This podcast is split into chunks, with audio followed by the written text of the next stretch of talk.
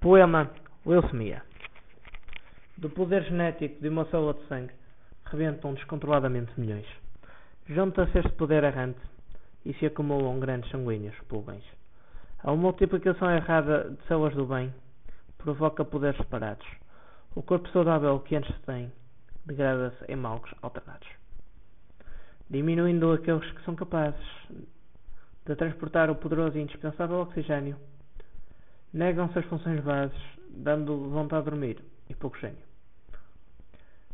O cérebro começa a pregar partidas, dando dores de cabeça, tonturas. Brotam do nada quedas salvadoras e não seguras.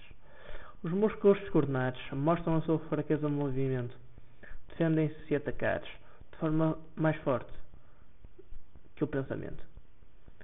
Diminui então a vontade de comer, não havendo vontade à magreza, Distúrbios mentais, de certeza, que não ficarão por aqui.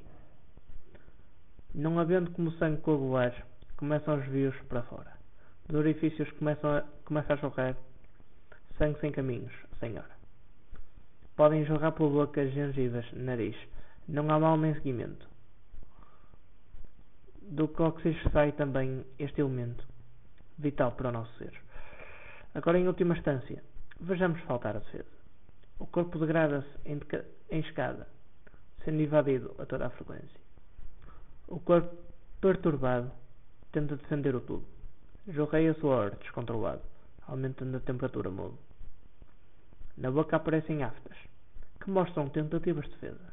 A barriga é desesperada, tentando, tentando dar volume à fraca influência.